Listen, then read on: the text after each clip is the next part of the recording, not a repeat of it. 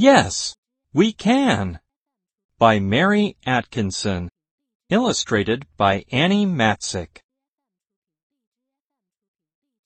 Can we read in school?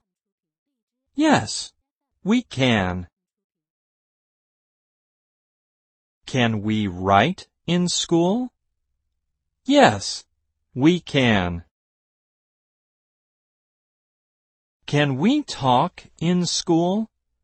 Yes, we can. Can we eat in school? Yes, we can. Can we play in school? Yes, we can. Can we draw in school? Yes, we can. Can we learn in school? Yes, we can.